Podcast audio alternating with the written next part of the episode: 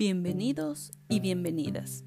El tema de hoy es la comunicación no verbal.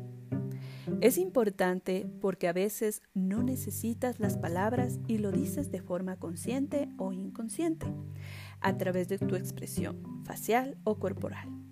¿Sabías que vivimos en un mundo más gestual en vez de palabras? Por eso es importante la comunicación no verbal.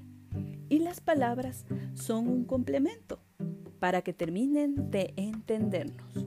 Además, vivimos tiempos más tecnológicos y las palabras y el lenguaje no verbal se han vuelto más importantes porque nos transmiten a pesar de la distancia su lenguaje y eso ha permitido sentirles más cerca a las personas aunque estén lejos.